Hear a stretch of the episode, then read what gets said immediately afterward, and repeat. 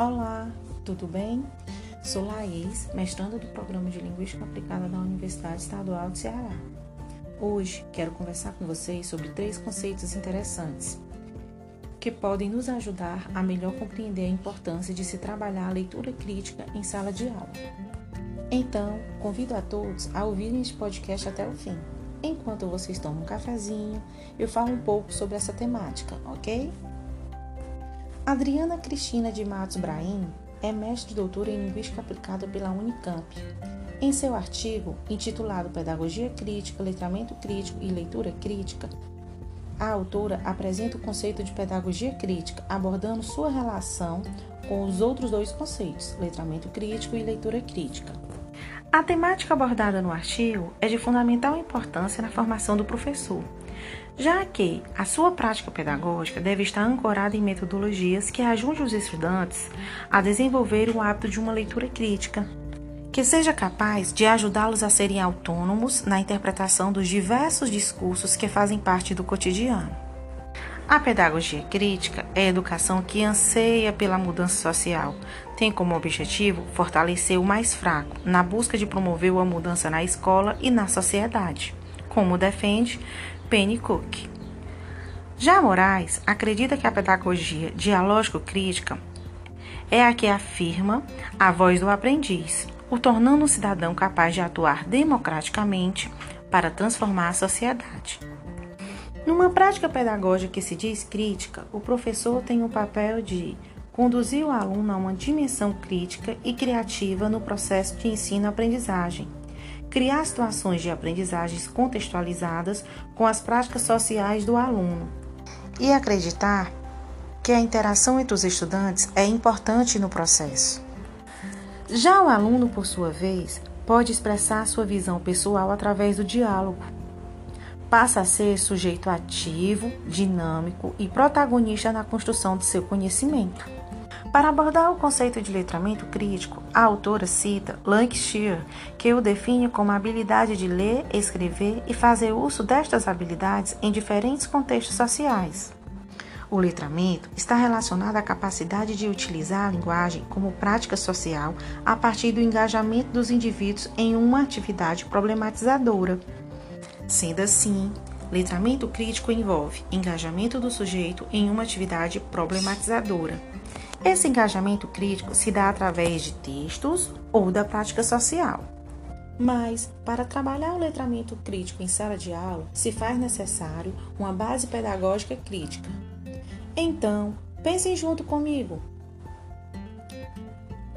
Enquanto professores, o que podemos fazer para desenvolvermos uma prática crítica em sala de aula? Questionar. Isso mesmo, perguntar por quê. Por que isso acontece? Qual o seu propósito, como funciona, está servindo aos interesses de quem, o que poderia ser feito para melhorar. Então, se pensarmos nas definições de letramento e de pedagogia crítica, veremos que estão diretamente relacionadas às definições de leitura crítica. A autora cita diferentes referenciais para explicar e exemplificar como o conceito pode ser trabalhado em sala de aula. Fairclough destaca que o conceito de consciência crítica da linguagem, linguagem e discurso são intrínsecos ao processo de construção da sociedade e a malha social é sustentada por ideologias.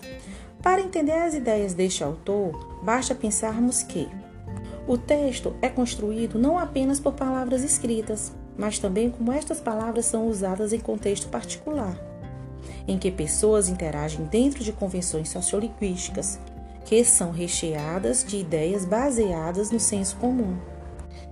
É a partir da consciência crítica da linguagem que o indivíduo passa a refletir sobre os discursos, podendo haver rebelar as ideias do senso comum.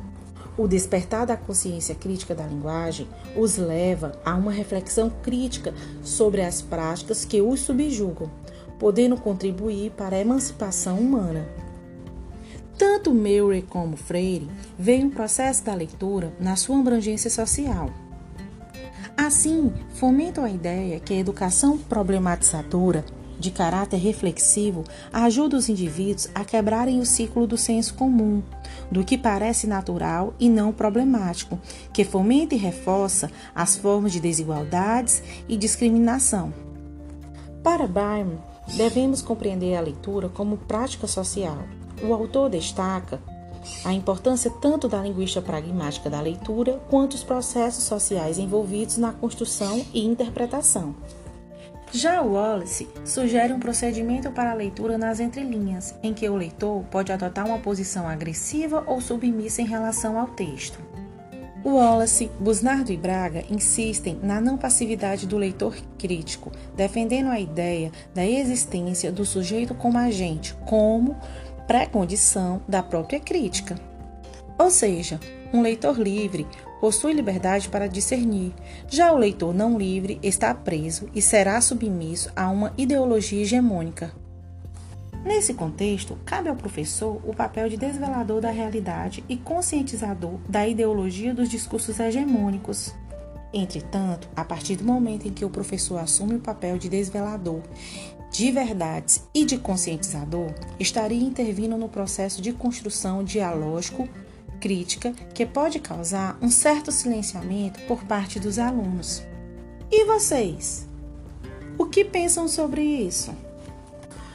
Para finalizar, destaco que a visão estruturalista e mecanicista da linguagem, a qual a construção de sentido está enraigada às palavras e frases, a visão tradicional, em que a concepção de bom leitor é aquela que é capaz de acionar esquemas, e a visão interacionista, em que a leitura se processa na interação autor-texto-leitor, são concepções de leituras inconcebíveis nesse novo contexto, em que a democratização e a massificação das TEDx trazem a todo momento uma avalanche de textos multissemióticos e multimodais que requerem discernimento, autonomia e engajamento por parte do leitor. Cabe destacar que o sentido não é determinado pelo texto, e sim pelos leitores em contextos socio-históricos determinados e sempre em fluxo. Nas palavras de Bakhtin, a linguagem como fenômeno social tem uma relação direta com a construção do sujeito, sendo este um sujeito híbrido constituído por um conjunto de discursos sociais que formam uma arena de conflitos. A autora finaliza o artigo defendendo a possibilidade de conscientização como um diálogo e a negociação, construindo interpretações situadas.